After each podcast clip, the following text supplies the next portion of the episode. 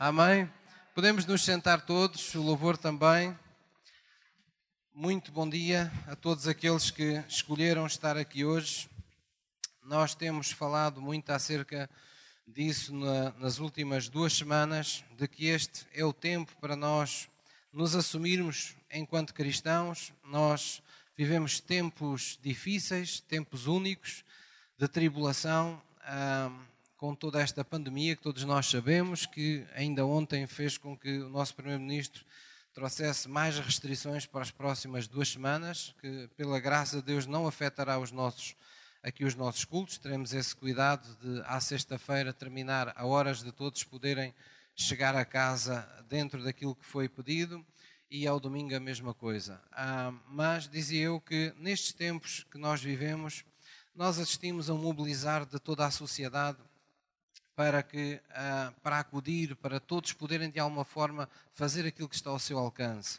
E eu creio que seria uma vergonha para todos nós, se nós, enquanto cristãos, neste tempo, a única expectativa, a única coisa que nos passasse pela cabeça fosse proteger-nos e salvar-nos a nós próprios. Creio que seria um, um alvo muito pequenino e seria uma coisa muito pequena para um Deus tão grande e por um amor tão grande que Deus tem derramado em nossa vida. Também disse aqui na, no domingo passado que este é o tempo em que ah, na igreja muitos crentes descobrirão, pela prova dos tempos, que ainda não são crentes. E esta frase pode chocar um bocadinho, mas é, é isso mesmo o nosso papel enquanto estamos na terra. É acordarmos enquanto temos oportunidade de arrependimento, quando temos a oportunidade de pôr em prática os mandamentos e a palavra de Deus. E é possível um crente descobrir nestes tempos que ainda não é crente. E quando é que isso acontece? Quando, na verdade, ele dá consigo mesmo a ter os mesmos sentimentos que o mundo tem, a viver com as mesmas expectativas que o mundo vive, a viver com os mesmos temores, a viver com a mesma ansiedade, a viver oprimido da mesma maneira como se nunca tivesse conhecido Deus, como se nunca tivesse tido contacto com a palavra de Deus, como se nunca houvesse uma mudança ou uma experiência pessoal com as Escrituras ou com o poder de Deus que nos mostrasse que nós podemos ter uma vida diferente. Então, este é o tempo de nos pormos à prova, de nos deixarmos, uh, uh, deixarmos que estes tempos nos tragam oportunidade de mostrar o grande Jesus que tem sido formado durante todo este tempo no nosso coração. Este é o tempo de estarmos unidos na, nos cultos, porque é quando nos juntamos que Deus pode derramar da sua vida e da sua bênção de uma forma especial. A Bíblia não se cansa de o dizer. Diz que onde dois ou mais estiverem reunidos em seu nome, Deus estará no meio deles para que as nossas concordâncias, as nossas orações sejam efetivas. Então nós temos que ter essa ousadia uh, na fé e essa certeza na fé de que igreja não é lugar de contágio, não é lugar de surto. Igreja é lugar da presença de Deus, é lugar da unção de Deus que quebra todas as coisas, quebra todo o jugo. Pastor, então porquê é que usamos máscara? Então porquê é que, porquê é que desinfetamos as mãos à entrada? Porque nós temos que dar o exemplo. Naquilo que o mundo faz bem, nós temos que fazer melhor. Nós temos que uh, ser prudentes. Não devemos uh, pôr à prova, ou, ou digamos, não devemos uh, pôr à prova Deus de uma forma errada, com estultícia. Mas no nosso coração e na nossa fé e nosso, nos nossos procedimentos, nós temos que saber que estes são os tempos em que a nossa fé precisa vencer este mundo. Posso ouvir um amém? Vamos abrir em Eclesiastes, Eclesiastes 4, versículo 1. Nós vamos hoje falar acerca de céus abertos. Todos nós uh, já certamente ouvimos aqui e acolá falar esta expressão bíblica de céus abertos, não é? Há pessoas que uh, têm mensagens e falam acerca disso, dos céus cerrados, não é? Ter céus de bronze, uh, ou termos céus abertos, ou, ou vermos as janelas do céu abertas sobre a nossa vida. E essa é uma linguagem muito própria, muito bíblica. Uh, e que na prática, quando dizemos que os céus estão abertos sobre a, a, nossa vida, significa que há como que uma sintonia tal entre o céu e aqueles que estão na terra, uh, em que de facto o reino de Deus está na terra, o céu desce à terra, não é? Nós temos exemplos na Bíblia de homens a quem isso foi revelado. Temos esse, esse, esse sonho uh, na, no, no, Velho Testamento de uma escada, não é? De um homem de Deus que teve esse, esse sonho em que viu uma escada e viu anjos subindo e descendo, não é? Uh, do céu e ele faz a exclamação: Eu nunca pensei que Deus estava mesmo aqui. Nunca pensei que eu, estando aqui na terra, podia estar de facto na presença de Deus. E esse é o assunto da Bíblia: é a humanidade ser levada à presença uh, de Deus e habituar-se a viver com a presença de Deus e na presença de Deus. Amém? Então, todos nós desejamos céus abertos. Uh, e céus abertos só podem vir sobre a nossa vida nestes tempos por meio da nossa obediência. A partir do momento que Jesus veio trazer o céu à terra, ele nos mandou orar para que viesse, viesse até nós o reino dos céus, para que de alguma forma fosse feita na terra aquilo que é feito na presença de Deus no mundo espiritual. E é por isso que nós temos a oração do Pai Nosso, que não existe para nós apapaguearmos, existe para nós assentirmos, existe para nós de coração para coração, pedirmos genuinamente a Deus que todos os dias traga nos dê não apenas o pão nosso de cada dia, mas todos os dias o seu nome possa ser santificado em nossa vida, possa ser bem falado quando as pessoas têm, um, têm um, relacionamento conosco, quando nos ouvem falar, quando vêm as nossas atitudes, quando vêm os nossos atos, as nossas escolhas, quando uh, de alguma forma se confrontam com o nosso caráter. E é também uh, o pedido que Jesus nos, nos ensinou de que deve vir venha a nós o vosso reino, venha a nós o vosso domínio e seja feita a vossa vontade aqui na terra como é feita, como é feita no céu. Amém? Então, céus abertos é o que todos nós desejamos. É, quando dizemos que temos os céus abertos sobre a nossa vida, significa que nada nos impede no nosso relacionamento com Deus, nós temos acesso a Ele, nós podemos receber em qualquer instante aquilo que dele precisarmos, nós temos a graça de Deus sobre a nossa vida e essa é a condição da Igreja de Cristo. A verdadeira Igreja de Cristo, aqueles crentes que estão em Cristo, têm a graça do nosso Senhor Jesus Cristo sobre, sobre eles. E isso significa que eles não vivem esta vida na terra que têm como as outras pessoas deste mundo, têm carne como as outras, têm problemas nesta vida como as outras, têm situações por resolver como as outras, enfrentam desafios semelhantes às outras pessoas mas elas vivem de uma forma diferente.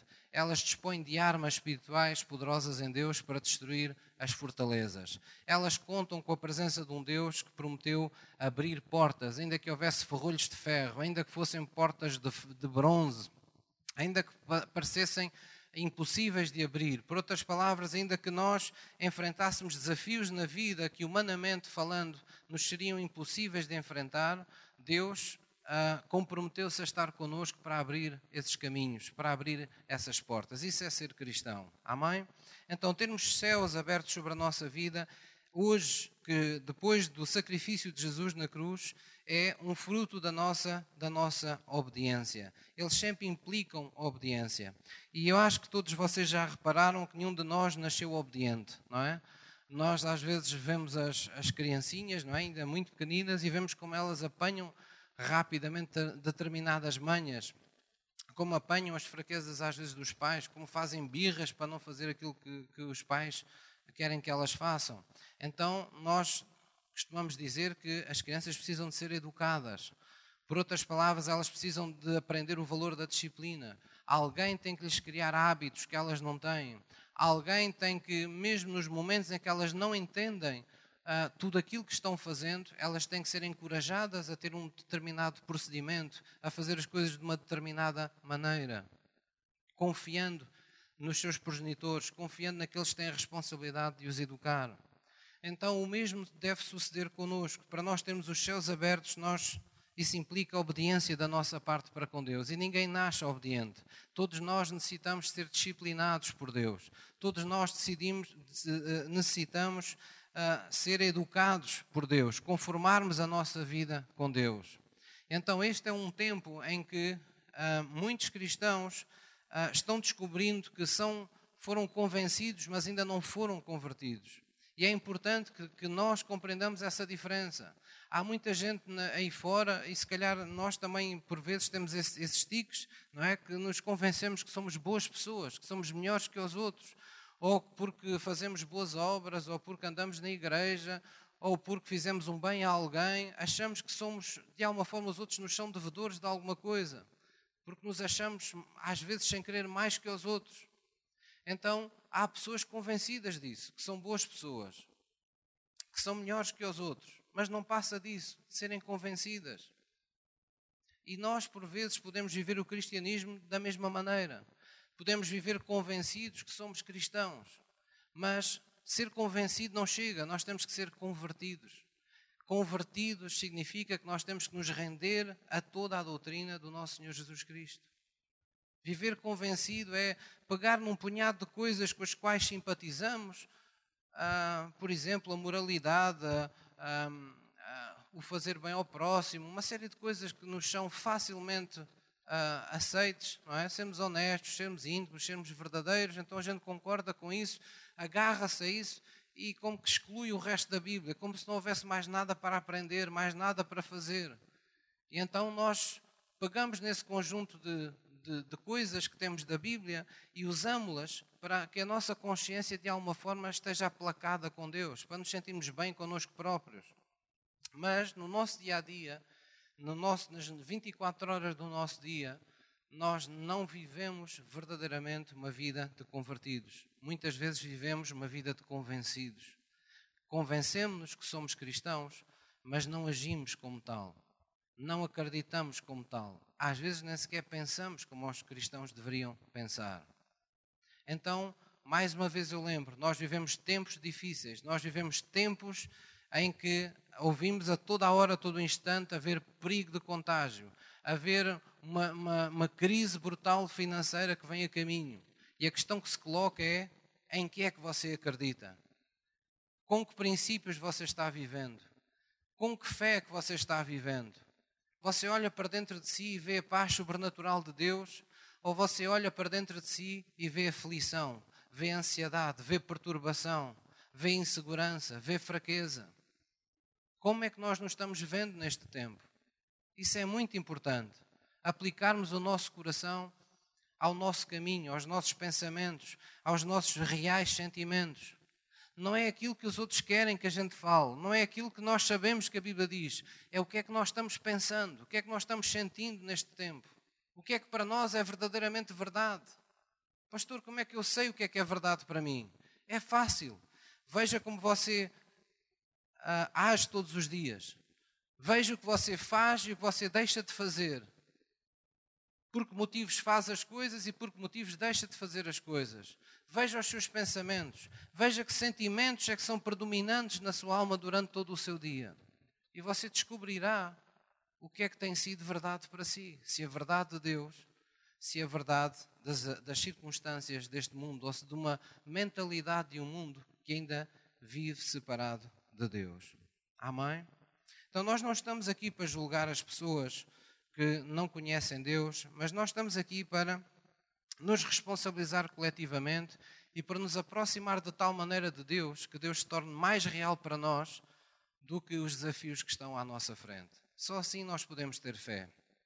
Só assim nós podemos ter paz no meio de um temporal.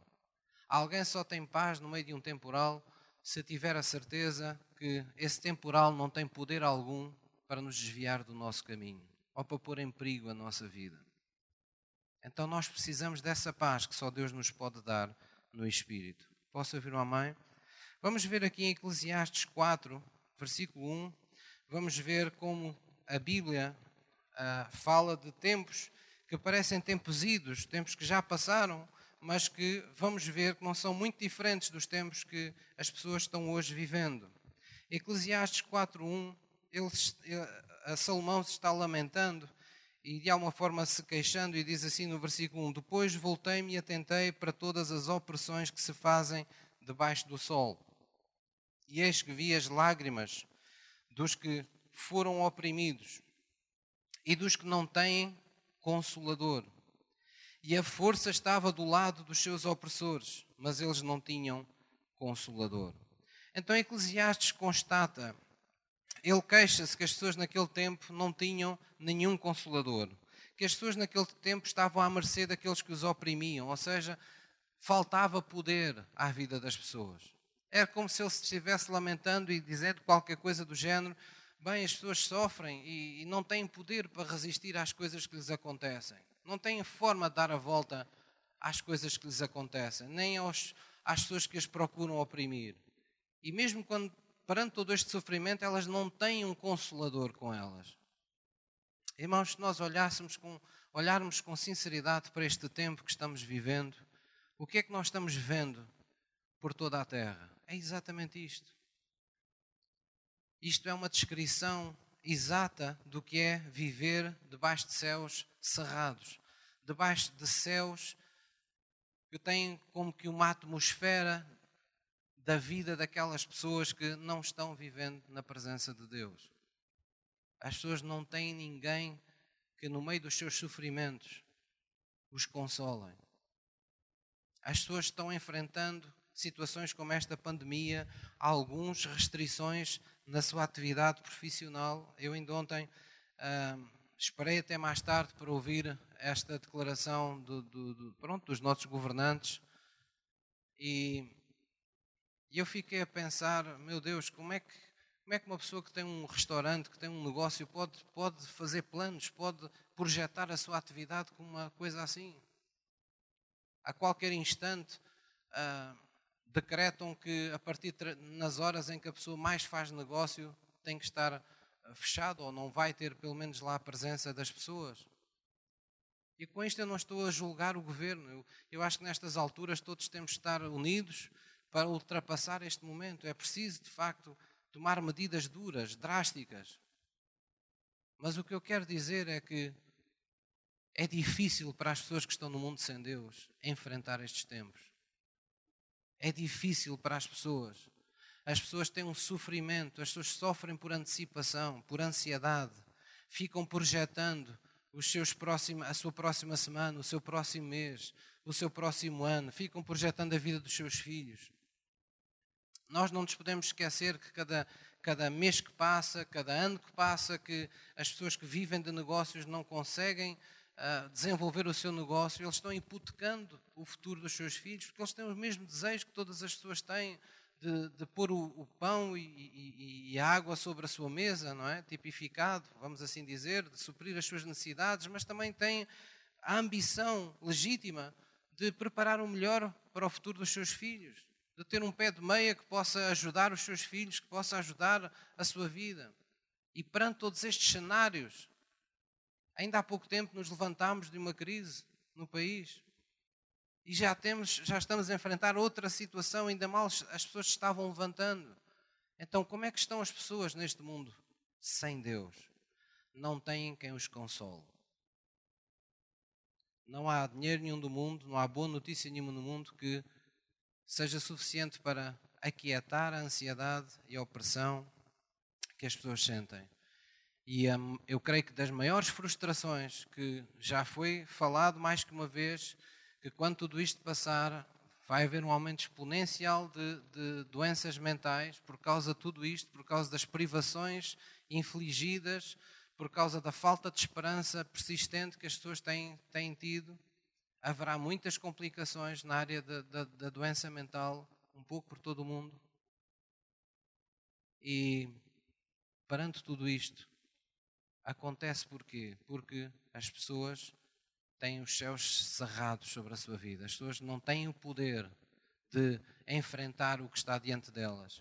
E as pessoas não têm quem suporte na retaguarda o seu coração, a sua alma, quem os segure por dentro, quem impeça o desmoronar do seu íntimo, não tem um consolador. Irmãos, estes foram os tempos que Salomão ah, revelou.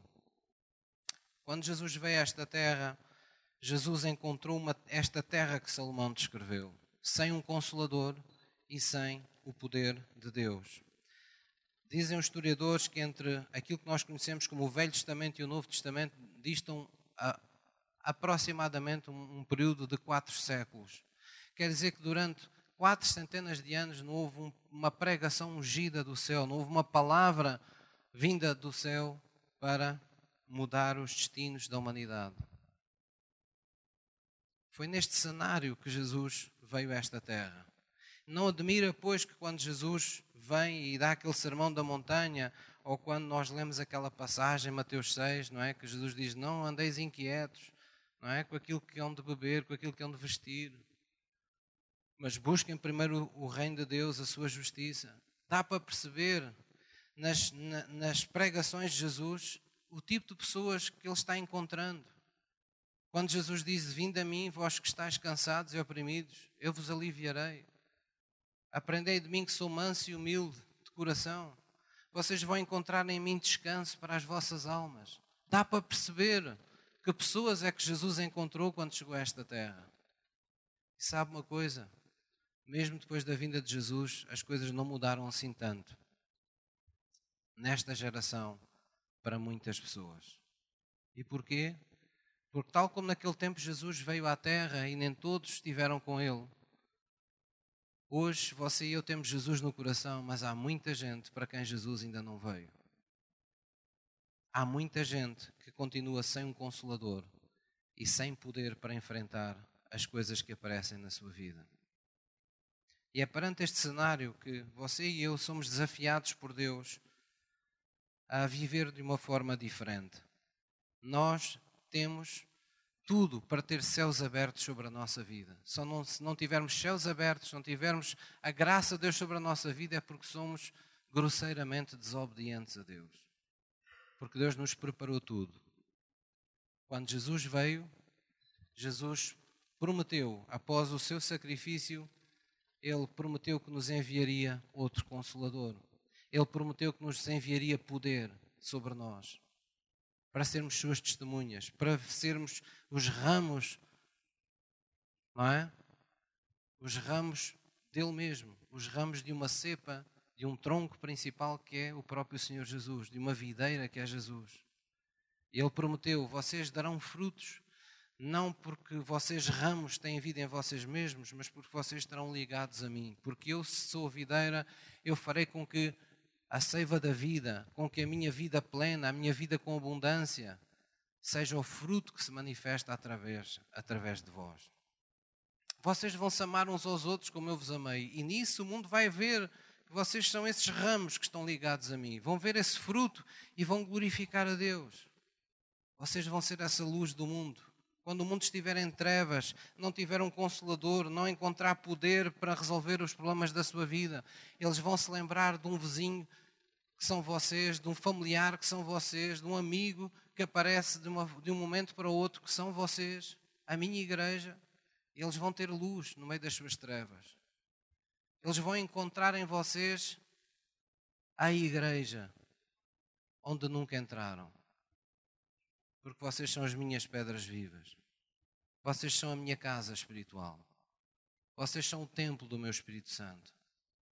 Quando vocês tirarem do vosso bom tesouro a esperança que há em vocês, aqueles que não têm esperança vão bebê-la como quem bebe um copo de água sedento. Quando vocês falarem a palavra de Deus que tem-vos alimentado neste tempo de dificuldade, aquelas pessoas que estarão à vossa volta, que nunca conheceram a palavra de Deus dessa forma, vão sentir pela primeira vez fé no seu coração. Vão sentir uma força que nunca tiveram antes. Vão querer receber mais porque eu sou o pão da vida, eu sou o pão do céu que desceu do céu para dar vida a todo aquele que crê. Amém? Então é nestes tempos que nós somos desafiados por Deus. Vamos abrir em João 1, versículo 47. João 1, versículo 47.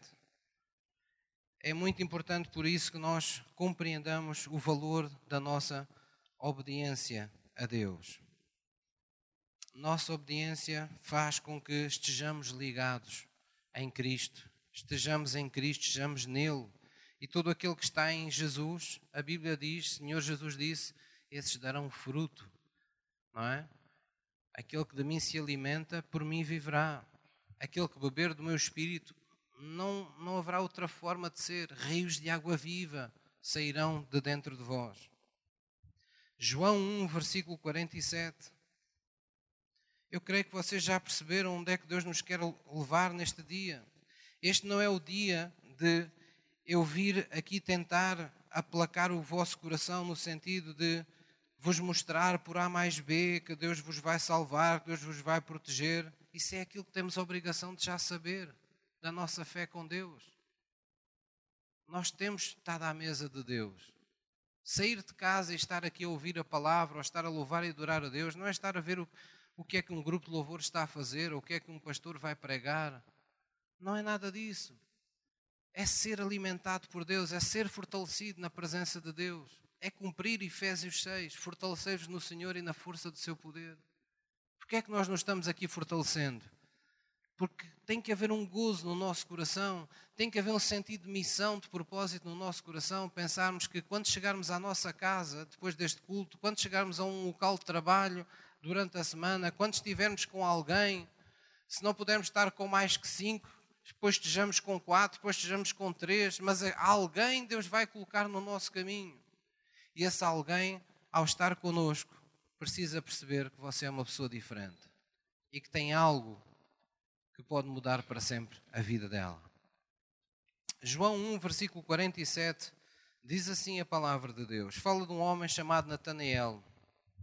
E diz assim no versículo 47: Jesus viu Natanael vir ter com ele e disse acerca dele: Eis aqui um verdadeiro israelita em quem não há dolo. E disse-lhe Natanael: Mas de onde me conheces tu? E Jesus respondeu e disse-lhe: Antes que Filipe te chamasse, porque foi com Filipe que ele tinha vindo ao encontro de Jesus. Antes que Filipe te chamasse, te vi eu, estando tu debaixo da figueira. Dizem as pessoas que estudaram outros escritos desta altura e que puderam cruzar, não é? Porque, como vocês sabem, não foi apenas a Bíblia o único livro a ser, uh, não é o único registro de documentos da altura e as pessoas que estudam a palavra de Deus muitas vezes recorrem a outras coisas que foram escritas na altura para tentar perceber o que é que verdadeiramente sucedeu uh, e qual era, qual era a vida na época, como é que a sociedade vivia. E há um, houve um testemunho que foi descoberto de uma forma fantástica, que foi deste Nataniel. Nataniel, quando era bebê, uh, a ocupação romana procurou numa determinada matança, destruir as, todos os bebés nascidos naquele lugar. E a sua mãe pegou nele e escondeu debaixo de uma figueira. Foi um, um período difícil em que muitas crianças, para não dizer a esmagadora maioria, perderam a vida, mas ele sobreviveu. E este foi um segredo guardado durante algum tempo entre ele e a sua mãe. Certamente que ele era bebê, não tinha consciência, mas mais tarde sua mãe lhe contou: Olha, foi desta forma que tu foste poupado, porque ouviste que se passou assim, assim, assim. Então, este é, este é o testemunho, esta é a história da vida de Natanael. Isto é aquilo que anda com ele lá no íntimo que ninguém sabia. A certeza de que Deus o havia poupado de um genocídio grotesco Deus o havia poupado de ter morrido antes de tempo. E Jesus aqui diz: Natanael, tu queres saber desde quando é que eu te conheço? Eu estava lá, eu vi-te debaixo da figueira. Havia um propósito para a tua vida. A tua vida foi poupada para que tu estivesses aqui. E veja o que ele disse. Natanael respondeu e disse-lhe: Rabi, tu és o Filho de Deus, tu és o Rei de Israel. Aquilo que Jesus disse foi suficiente. Só um, um, a revelação de um segredo íntimo do nosso coração é suficiente para nós percebermos que esse alguém é especial para nós. E depois diz no versículo 50: Jesus respondeu e disse-lhe: Porque te disse, vi-te da figueira, tu crês. Coisas maiores que estas verás. Coisas maiores que estas verás. E disse-lhe: Diga comigo, na verdade, na verdade vos digo que daqui em diante vereis o céu aberto e os anjos de Deus subindo e descendo sobre o Filho do Homem. Amém? Então o que é que Jesus estava dizendo a Natanael? Que ele iria ver o que acontece quando os céus se abrem. Ele iria ver o que acontece quando os céus se abrem sobre a terra e o Espírito de Deus se manifesta neste mundo. Ele iria ver os anjos de Deus trabalhando a favor da humanidade, em particular com o Filho do Homem. Temos que nos lembrar aqui do que é que Jesus está uh, dizendo. Jesus está dizendo a este, a este Nataniel: Tu vais ser uma testemunha ocular da manifestação do Espírito de Deus nesta terra. Tu vais ver o Consolador em ação. Tu vais ver aquilo de que toda uma geração foi privada. Houve toda uma geração que viveu sem poder. Houve toda uma geração que viveu sem um consolador. Mas tu vais ver isso com os teus olhos. Tu vais ver o teu Salvador manifestar-se à tua frente. Tu vais ser uma testemunha ocular disso. Vais ver o poder de Deus em manifestação na tua vida, à frente dos teus olhos. Então nós somos essas pessoas, irmãos. Jesus fala aqui em Filho do Homem. Temos que nos lembrar que para que isto aconteça, para que os céus estejam abertos sobre a terra, Deus teve que se tornar homem. Jesus era 100% Deus, mas era também 100% homem. Aqui mesmo em João 1, se vocês tiverem a vossa Bíblia ainda aberta, diz: No princípio, Deus era a palavra, era o Verbo. E o Verbo estava com Deus e o Verbo era Deus. Não é? E depois sabemos o que diz a seguir: E o Verbo se fez carne. Então Jesus tinha existência antes de nascer na terra. Ele era a própria palavra de Deus. Deus Pai, Deus Filho. Ele era o Filho. E o Filho, no mundo espiritual, era como que a palavra falada Deus, pelo, pelo Pai. E a Bíblia diz: o Verbo, a palavra, Deus, se fez carne, habitou entre nós, para que víssemos a glória de Deus. Você já pensou porque é que Deus quis que nós víssemos a sua glória? Porque é que Deus quis que nós víssemos a manifestação do céu na terra? Porque só dessa forma nós creríamos nele. Só dessa forma nós poderíamos, pela primeira vez, ter esperança no coração quanto às coisas que estão diante de nós. Só dessa forma poderíamos ter paz quanto àquelas coisas que ainda estão por resolver na nossa vida. Se nós tivermos essa percepção de que o céu está conosco na terra. Então baixe a sua cabeça em reverência diante de Deus. Vamos agradecer a Deus esse privilégio. Vamos dizer juntos, querido Pai, eu te agradeço por esse privilégio de ter o céu sobre a minha vida, ter os céus abertos sobre a minha vida. Ajuda-me, Senhor, a conservar as coisas desse jeito, por uma vida rendida a Ti, por uma vida obediente a Ti. Em nome de Jesus. Amém? Então Jesus não se apoiou na sua deidade. Jesus não se apoiou no facto de ser Deus para vencer as coisas nesta terra. Jesus diz a Bíblia que ele, sendo Deus, ele despiu-se não é? Despiu-se da sua condição de Deus. Ele se fez homem. Ele andou como filho do homem na terra. E isso teve um propósito. Jesus foi aquele que nos, nos, uh, nos uh, desafia, dizendo: Vem e segue-me. É? Da vontade de Deus é que sejamos discípulos de Jesus Cristo, é que nós possamos seguir a Jesus. Agora imagine que você tinha uma pessoa que você estava a pé aí na estrada e chegava ao pé de si com um carro a trabalhar e dizia assim: Olha, anda atrás de mim. E ele metia a primeira e. Algum de nós conseguia acompanhar uma pessoa, a pé uma pessoa de carro? É só o super-homem, não é?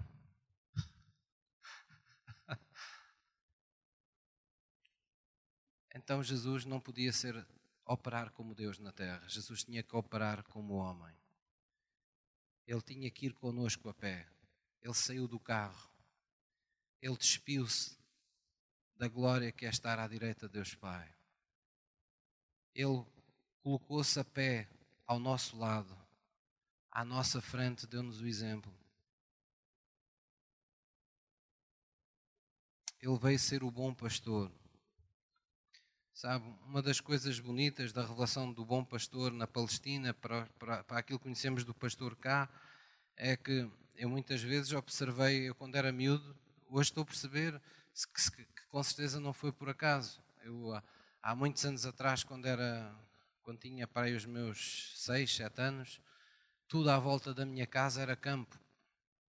E eu via, eu via o homem andar ainda com aqueles arados, com aqueles uh, com um cavalo, estão a ver, para abrir os, os roços na, na, na terra. Uh, e via coisas assim muito engraçadas. E havia um pastor que parava muitas vezes, encostava-se ao muro da casa dos meus pais e andava com ovelhas. E eu muitas, mas muitas vezes mesmo, quando eu já tinha feito os trabalhos e tudo mais, e ia lá fora, eu ficava contente quando via as ovelhas à volta da casa, ou às vezes a 50 metros, a 30, eu corria para o pé daquele, daquele homem, porque sentia muito bem ao pé dele, inspirava-me uma, uma paz muito grande. E falávamos dentro daquilo que era possível falar com uma criança de 6 anos, não é? Ah, e ele tinha uma mortalhazinha, fazia um, uma espécie de um tabaco caseiro, punha numa, depois punha num cachimbozinho, batia aquilo, era, era o seu, aquilo era quase um culto para ele, não é? Mas era uma pessoa extremamente afável, muito simpática, muito, muito meiga. Mas o que eu vi ali e vi mais tarde, noutras ocasiões, é que os pastores cá, uh, os rebanhos vão andando por aqui e para lá, eles conhecem, têm nomes para as ovelhas praticamente todas e, e chamam-nas pelo nome. E tinha um cãozinho que ia atrás para, para ir buscar uma ovelha que se afastava mais. Mas na Palestina, os pastores iam à frente dos rebanhos. Na Palestina, se vocês ainda virem imagens, mesmo ainda hoje na internet, vocês veem um rebanho muito grande e vem um homem à frente do rebanho. Ele tinha o hábito de ir à frente do rebanho. Jesus é esse, esse bom pastor. Ele não se limita a ir conosco, ele vai à nossa frente. Se aparecer algum perigo, ele é o primeiro que vai enfrentá-lo. Se aparecer alguma situação, algum lobo, ele é o primeiro que vai lidar com esse, com esse perigo na vida das suas ovelhas. E é assim que Deus quer que você se veja. Você não está mais só nesta terra. Você não tem mais que sofrer como se fosse a pessoa mais abandonada desta terra, mais incompreendida pela família, pelas pessoas que você ama. Pode mais ninguém compreender o seu sofrimento, mas o Senhor Jesus, que está no seu coração, ele continua a ser aquele que vai à sua frente para enfrentar primeiro os lobos da sua vida. Ele é o seu consolador. Ele veio como um consolador. A linguagem que ele utilizou para os discípulos foi: Eu vou-vos enviar outro consolador. Porque Jesus também veio para ser o nosso consolador. Enquanto ele esteve no, com os discípulos, ele foi o consolador dos discípulos. Mas ele disse: Agora vocês aguardem, porque tudo aquilo que ele poderia ter dito assim, tudo aquilo que Salomão se queixou, não haveria poder, nem havia, ah, nem havia um consolador, tudo isso vocês vão ter, descansem. Eu vou-vos enviar um consolador. É preciso que eu vá para que ele venha e possa estar com todos vocês. Eu sozinho só posso estar com vocês que estão aqui, mas quando eu enviar esse outro consolador, porque ele é espírito, ele estará com todos em toda a parte da terra. Até poderá estar em simultâneo.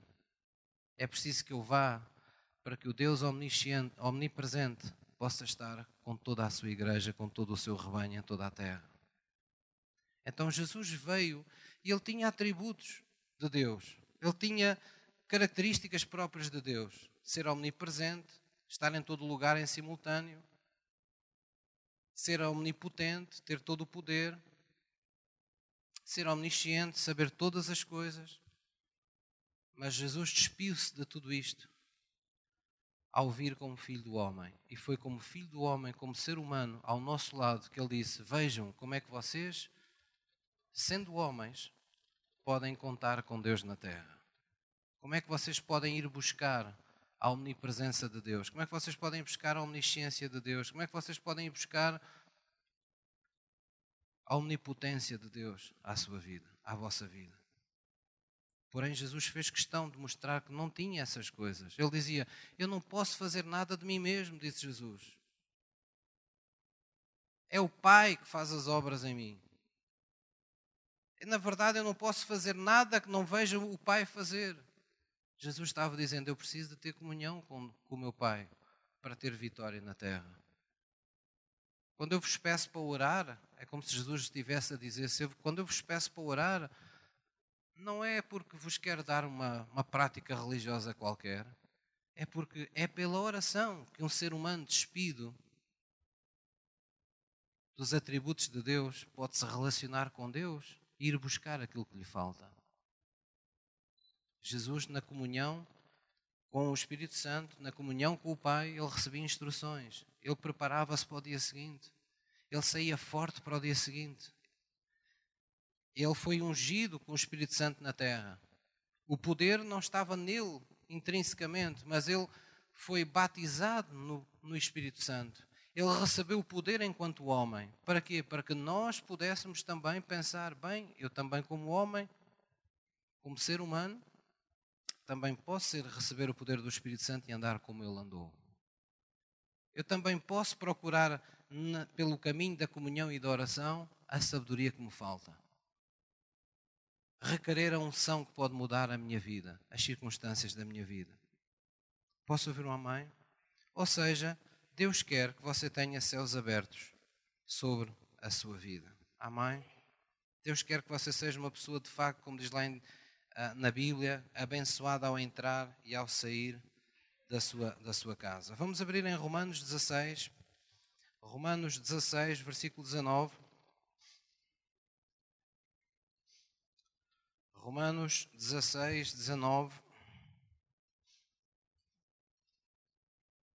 Irmãos, o que interessava verdadeiramente a Jesus era cumprir o seu ministério. Ele disse: A minha, a minha comida é fazer a vontade do meu Pai. É uma forma de dizer: Eu estou aqui para ser totalmente obediente a Deus. E portanto, Jesus veio para nós imitarmos a sua fé. Romanos 16, versículo 19. Jesus deixou-nos o legado da obediência, nos mostrou como podemos, em todo o tempo, ter os céus abertos sobre a nossa vida, porque Jesus os abriu na sua ressurreição. Quando ele morreu por nós, a Bíblia diz que, ao morrer e ao ressuscitar por nós, ele levou cativo os nossos cativeiros. Ele ah, destruiu tudo aquilo que tinha poder para nos amarrar. Ele nos libertou nele para todo o plano de Deus. E diz assim em Romanos 16, versículo 19: diz: Quanto à vossa obediência, disse o apóstolo Paulo aos Romanos, ela é conhecida de todos. Compraz-me, pois, em vós e quero que sejais sábios no bem, mas simples no mal. Quanto à vossa obediência, ela é conhecida de todos.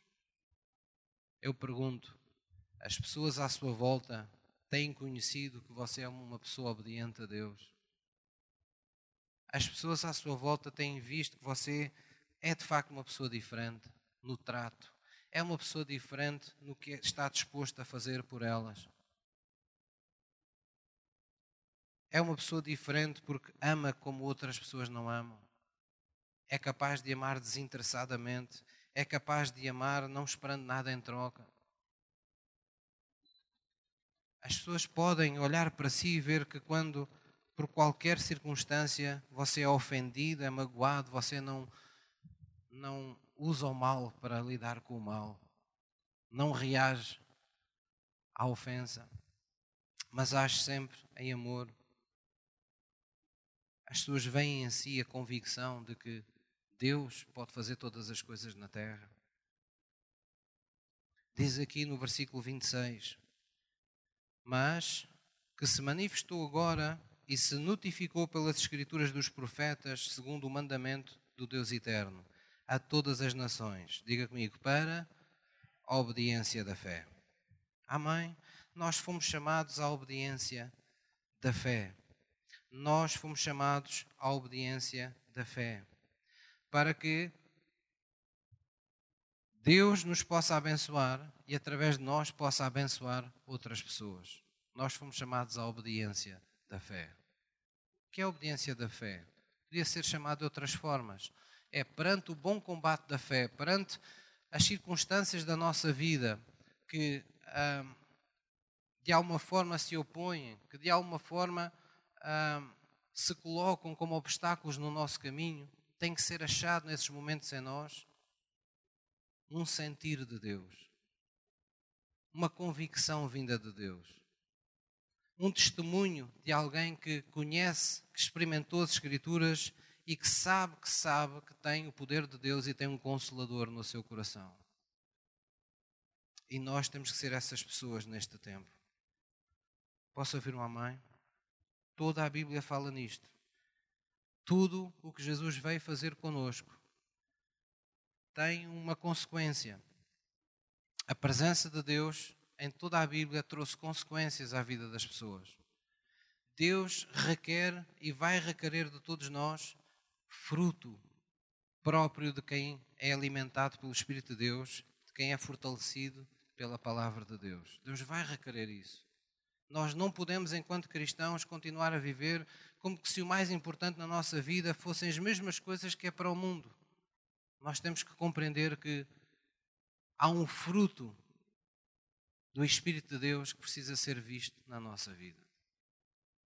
Jesus deixou-nos mandamentos, eles precisam ser vistos na nossa vida. Jesus disse: Eu dou-vos um novo mandamento, que vos ameis uns aos outros como eu vos amei a vós. Então nós temos que mostrar fruto, nós temos que viver isso. Nós temos que mostrar o fruto do Espírito Santo na nossa vida. Em Gálatas fala lá e descreve é, quais são as manifestações do fruto do Espírito Santo. Ou seja, o que é que acontece na vida das pessoas que são influenciadas, que são dirigidas, que são tocadas, que são diariamente fortalecidas pelo Espírito de Deus. Há um fruto próprio que se manifesta, que se manifesta nisso. Toda a Bíblia fala nestas coisas. Jesus passou por uma figueira que não produziu fruto e o que é que ele fez? Amaldiçoou aquela figueira. Chega, ninguém mais acabou-se. Se não estás cá para dar fruto, não serve. O que é que Jesus nos diz em João 5? Eu sou a videira, meu pai é o lavrador, vocês são as varas. Aquele que está em mim dá fruto, Deus limpa para que dê mais fruto mas aquele que não dá fruto é retirado e é lançado no fogo. Apocalipse, o último livro, a última oportunidade que a Bíblia nos dá, não é? O fim do livro. O livro que deixa para trás todos os outros livros que estão na Bíblia. Do que é que ele nos fala em, tantas, em tantos momentos? Fala-nos de fruto. Falam-nos cada vez que Jesus falou àquelas sete igrejas, através da profecia de João, Jesus elogiou as igrejas pelo fruto que elas exibiam e condenou-os pelos frutos que não exibiam. Jesus tem expectativa de ver um qualquer fruto na nossa vida. Na parábola dos talentos, a mesma coisa. Quando nós vamos ver toda a palavra de Deus, é como se toda ela nos dissesse o mesmo. Deus ama-te, Deus transforma-te. E tu tens que permitir que a vida que tu agora vives, não vivas mais de ti mesmo, mas vive a tua vida na fé do Filho de Deus. É preciso que haja fruto de Deus na tua vida para que outros sigam o caminho de Jesus para que outros levantem, vejam as vossas obras e glorifiquem a vosso Pai que está nos céus. É por isso que somos a luz do mundo. É por isso que somos comparados a uma cidade que está erguida sobre um monte. Onde quer que as pessoas passem, elas olham para cima do monte e veem onde está aquela cidade. Muitos de nós já tivemos essa experiência.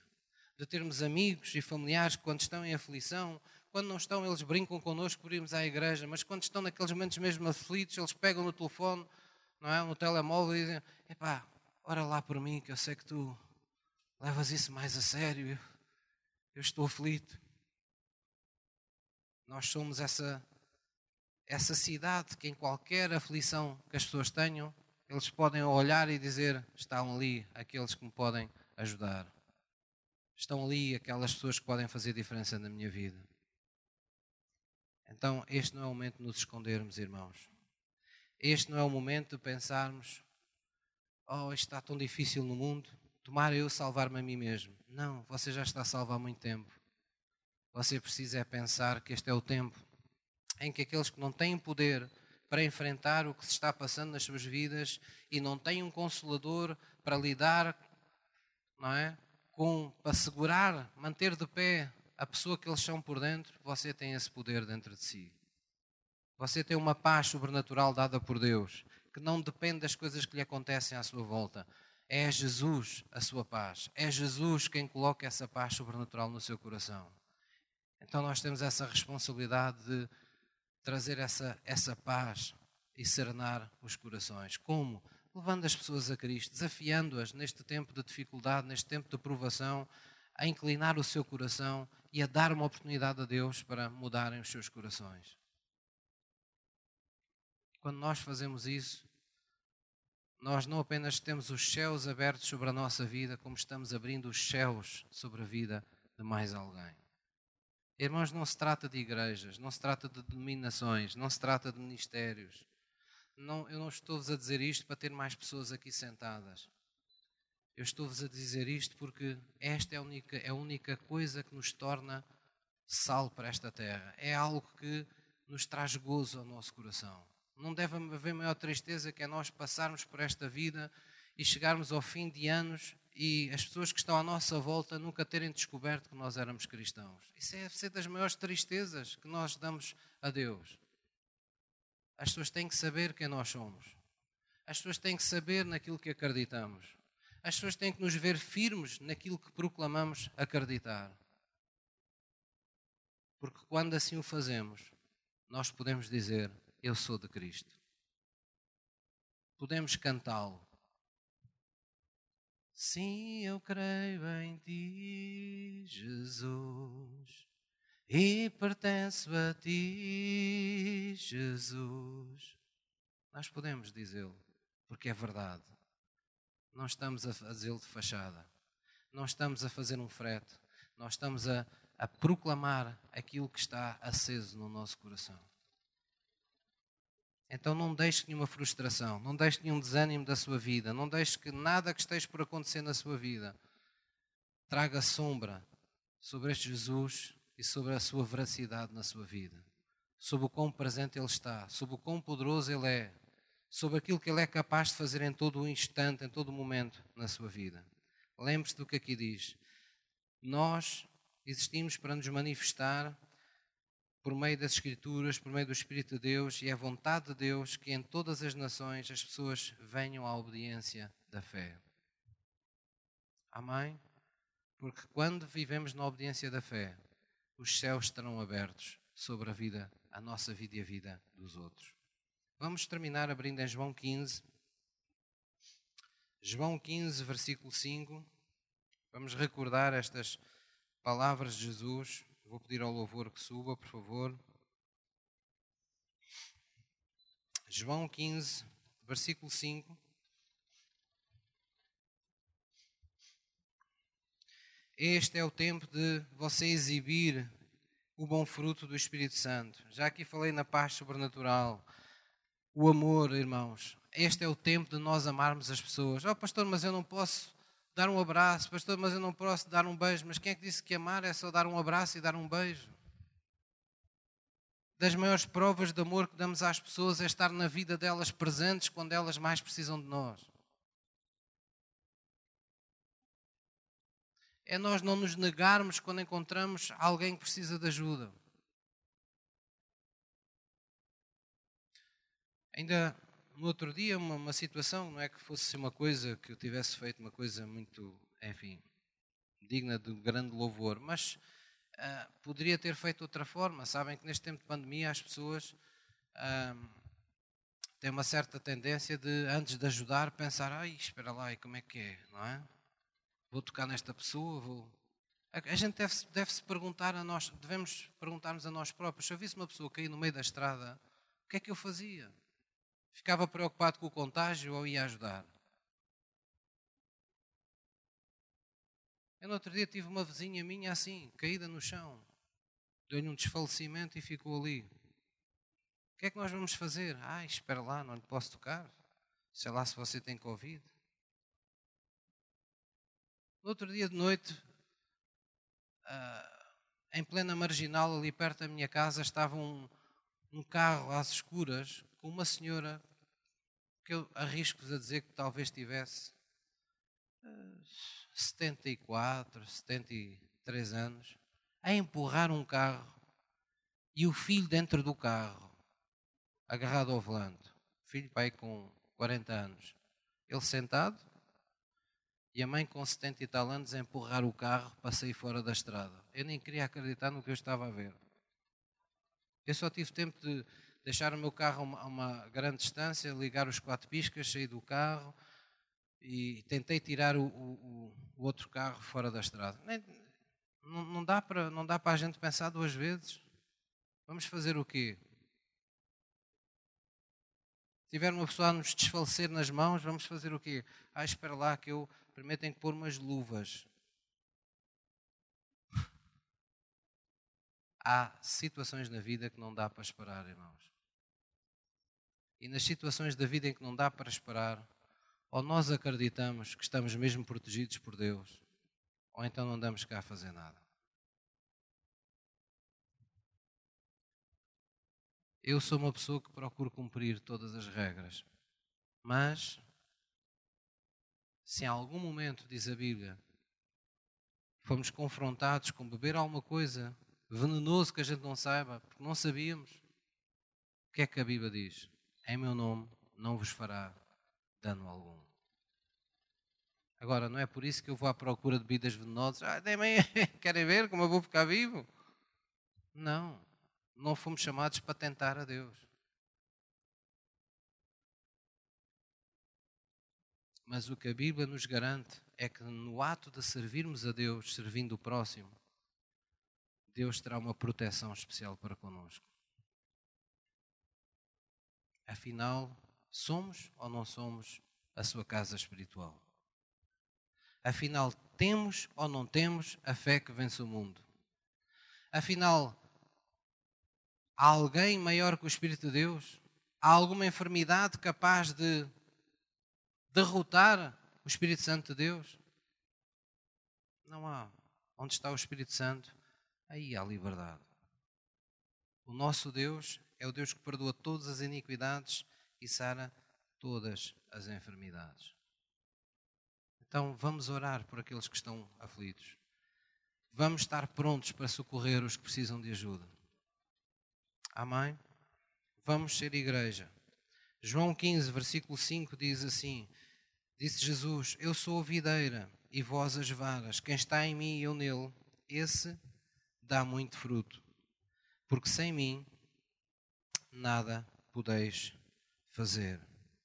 No versículo 8 diz: Nisto é glorificado meu Pai, que deis muito fruto e assim sereis meus discípulos. Amém? Então vamos dar esses frutos todos. Vamos ser longânimos, vamos ser benignos, vamos exibir a paz de Deus que está no nosso coração, vamos ser pacificadores, não é? Ao contrário do que a gente se calhar tem visto nas notícias, com, com tanta gente que se preocupa em criar dissensões e divisões, vamos ser pacificadores. O que é que a Bíblia diz? O que é que, qual é a marca de um pacificador? Será chamado filho de Deus. Aquele que anda promovendo a paz, que anda promovendo a paz. Esse pacificador será chamado Filho de Deus, porque Deus quer a paz entre as pessoas. Deus não quer guerras, nem contendas entre as pessoas. Deus não, não pode fazer, não, não opera no meio da animosidade. Deus opera por meio do amor. Só o amor tudo suporta, só o amor tudo crê, só o amor tudo espera, só o amor tudo vence e no amor não há animosidade. A Bíblia diz que quem ama pelo amor de Deus não faz mal ao próximo. Vamos exibir esses bons frutos. Vamos exibir a temperança. Vamos exibir o domínio próprio como um fruto do Espírito Santo. Há tanta coisa que nos passa pela cabeça a fazermos, mas a gente tem que se conter e não pode fazer tudo o que nos vem aos sentimentos fazer. Não podemos fazer tudo o que nos vem à cabeça fazer. Porquê? porque nós somos templo do Espírito Santo. Nós não vivemos mais nós mesmos, nós vivemos com o Espírito de Deus conosco. Aquilo que Ele quer fazer por meio de nós é mais importante do que aquilo que nos apetece fazer. Vamos exibir o fruto da fé. Vamos crer neste tempo que Deus é mesmo Deus. Nós aqui à sexta-feira temos orado combatendo esta pandemia. Eu sei que haverá sempre pessoas que dirão: Pois, mas a pandemia daqui a uns tempos vão dizer, bem, mas a pandemia desapareceu porque entretanto se descobriu uma vacina, porque entretanto se fez restrições, porque entretanto se fez isto, porque entretanto o país todo fez um sacrifício. Eu aceito tudo isso, mas eu tenho uma coisa a acrescentar. Quando a pandemia for derrotada, eu tenho uma bandeira para levantar, para dizer, eu sempre combati esta pandemia e ela é uma ter desaparecido é a prova de que Deus é Deus. Você é cristão. Você olha para as coisas de uma forma diferente. Amém? Vamos ficar de pé. Vamos orar na presença de Deus. Todos vocês estão preparados para abrir as, as comportas do céu? Hã? Não é preciso chover cá dentro, pois não? Mas já tivemos também essa experiência. Graças a Deus nunca mais tivemos. Não é? Mas já tivemos também essa experiência. Mas abrir as comportas do céu é, Senhor, que a chuva do Espírito Santo venha sobre nós. Enche-nos com essa ousadia. Enche-nos com esse, com esse querer, com essa vontade. Não nos faças tremer diante das circunstâncias que exigem a nossa fé. Amém? Vamos baixar a nossa cabeça em reverência diante de Jesus. Se você sente por Deus orar comigo, tudo o que nós aqui falamos que devemos ser, é óbvio que é fácil para nós concordarmos, é a palavra de Deus, é, é aquilo que o Espírito de Deus testifica dentro de nós. Mas a realidade, por vezes, é bem diferente. E porquê? Porque não é que sejamos más pessoas, mas por vezes acontece que vários fatores se conjugam para nos enfraquecer por vezes são fases que nós temos, etapas da nossa vida em que nos sentimos mais vulneráveis. Por vezes são orações que ainda estão por ver a, as suas respostas atendidas. Às vezes são decepções marcantes que marcaram profundamente a nossa alma e que parece de um momento para o outro alguém despejou um balde de água gelada sobre a nossa crença, sobre a nossa fé, sobre a nossa confiança em Deus. De maneira que o nosso relacionamento com Deus, como todos os relacionamentos, precisa de ser cuidado. Não podemos deixar nele que o ressentimento crie raízes, que a amargura crie raízes. Não podemos deixar que o medo se apodere da nossa fé. Não podemos deixar que a descrença se apodere das convicções mais profundas e mais básicas que temos acerca de Deus. Você tem que ser o primeiro a gritar dentro de si a dizer: Eu não aceito isto. Eu só aceito que seja feita a vontade de Deus na minha vida. Tudo aquilo que você se conformar, você estará aceitando. Tudo aquilo que você estiver tolerando, você estará a dar autoridade a essas coisas em sua vida. Então não aceite, não tolere nada que esteja fora da vontade de Deus para a sua vida. Veja no seu coração um cofre e abra apenas esse cofre quando tiver a certeza que está em segurança a fazê-lo, que está na presença do seu Deus. Para lhe dizer: Senhor, tu és o meu ajudador, eu nunca temerei aquilo que o homem ou qualquer circunstância me faça.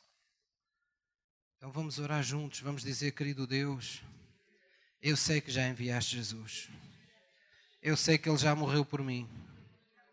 E eu quero honrar esse sacrifício. Eu quero que a morte de Jesus Cristo, na cruz do Calvário, não tenha sido em vão por mim. Eu sei que Ele ressuscitou ao terceiro dia para fazer de mim um mais que vencedor. Toda a vez que eu creio nele, toda a vez que eu espero nele, eu estou aqui hoje, Senhor para te pedir que me fortaleças mais uma vez. Pois hoje eu reconheço que não estou mais como aquele povo de quem Salomão se queixou. Eu hoje tenho um consolador. Eu hoje tenho o Espírito Santo de Deus em minha vida. Eu hoje tenho o teu poder. A subexcelente grandeza do teu poder está em operação sobre a minha vida. Para que toda vez que eu liberto a minha fé, tu manifestes o céu na minha vida, nesta terra, na vida de alguém. Senhor, nesta manhã, eu me arrependo das vezes que me tenho acobardado, que não tenho confiado em Ti, que tenho feito as coisas como o mundo as faz, que tenho pensado de mim mesmo e deste, desta vida coisas contrárias ao que a tua palavra declara. Eu, sou, eu sei que sou parte da tua geração eleita, do teu sacerdócio real. Eu sei que sou tua igreja. E o sangue de Jesus Cristo, ele já foi vertido para me santificar, para que eu estivesse separado, para que eu fosse teu. Ajuda-me nesta manhã, Senhor. Envolve-me, Senhor, na tua presença. Faz-me estar onde tu estás. Ó oh, Senhor Jesus, conforme tu oraste, que onde tu verdadeiramente estiveres, eu esteja contigo. Possamos estar em ti sempre, em todo o tempo. Eu me declaro imune a toda a enfermidade, a toda a pandemia. Eu não sou vítima, eu não sou casa para nenhum vírus. Eu sou templo do Espírito Santo de Deus. Dentro de mim não há morte, não há lugar para a enfermidade, não há lugar para a maldição. Dentro de mim só há lugar para a vida de Jesus e com abundância. É só isso que eu aceito. É isso que eu declaro possuir. Eu sei que tenho Jesus. E quem tem Jesus tem a vida de Deus nele. É isso que eu tenho. Senhor, eu te agradeço. Por quem tem essa vida pode vivificar os outros. Pois eu não sou apenas uma alma com vida. Eu sou um espírito vivificante. Eu tenho o Espírito de Deus em mim eu nasci de Deus para vencer o mundo e esta é a vitória que vence o mundo. A minha fé, porque eu estou em Ti todo o tempo e em todas as coisas. Já proclamaste que há um hino de vitória, há uma bandeira da minha vitória em todo o lugar onde eu passo, para que o Teu nome seja glorificado, para que o Teu fruto seja achado na minha vida em nome de Jesus. Por isso, Pai nosso, que estás nos céus, obrigado por estares também no meu coração, por teres vindo fazer morada em mim. Venha ao teu reino, Deus, venha ao teu domínio sobre a minha vida. Que a atmosfera do teu reino esteja em todo lugar onde eu estiver e onde eu me mover. Obrigado pela proteção do sangue de Jesus. Sejam feitas todas as coisas, onde eu estiver, como são feitas na tua presença. E Senhor, continua a nos dar o pão nosso de cada dia. Continua a abrir caminhos onde eles não existem, pois eu confio em Ti. Tu serás sempre, em todo o tempo, a minha provisão. Perdoa os meus pecados, Senhor perdoa as minhas negligências, ajuda-me a redimir dos meus erros, Senhor. Não permitas que eu me entregue à soberba desta vida, nem ao orgulho, nem ao egoísmo, nem seja presunçoso, mas ajuda-me, Senhor, a perdoar sempre todas as pessoas. E perdoa-me a mim também. Abre-me caminhos, Senhor. Continua a abrir portas pois eu não tenho dúvidas que é por ti que eu tenho autoridade sobre todo o mal nesta vida. Teu é o reino, teu é o poder, tua será sempre a glória. Em o um nome de Jesus. Em o um nome de Jesus. Amém. Diga à pessoa que está ao seu lado, nunca te esqueças que Deus te escolheu. Não és uma pessoa qualquer. Só Ele pode tocar em ti. Só a palavra dele prevalece na tua vida. Amém. Glória a Jesus. Eu não sei se vocês têm o mesmo às vezes a mesma sensação que eu, mas quando nós andamos na rua, vamos a qualquer lado e estamos todos sempre de máscara, uma das, das maiores privações que eu sinto é a falta de ver o sorriso das pessoas. E parece que as pessoas estão todas chateadas. Às vezes ficamos com essa sensação, não é? Às vezes, se não forem os olhos das pessoas a mostrarem o sorriso, a gente não, não consegue ver. Então, há um sorriso de Deus dentro de nós. Há um gozo de Deus que vem do Espírito ao nosso coração. Nós podemos transmitir essa alegria de Deus simplesmente por associação, simplesmente estando próximos, simplesmente com um olhar, com uma palavra. Deus nunca, em, nenhuma, em nenhum momento da história, ficou limitado pelas impossibilidades dos homens.